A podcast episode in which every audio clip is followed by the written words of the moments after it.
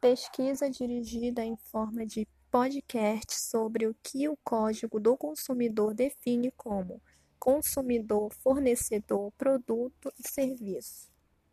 O Código de Defesa do Consumidor, Lei nº 8078, de 11 de setembro de 1990, no artigo 2, define o consumidor como toda pessoa física ou jurídica que adquire ou utiliza produto ou serviço como destinatário final.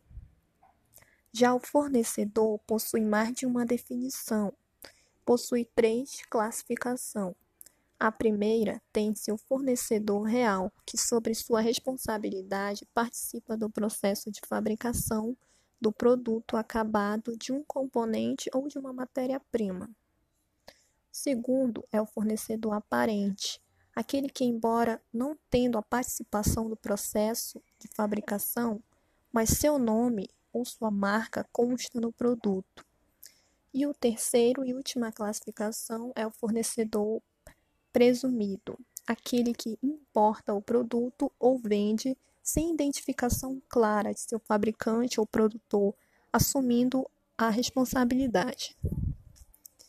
Produto serviço. Segundo prevê o Código do Consumidor, o produto é qualquer bem, seja ele móvel ou imóvel, material ou imaterial.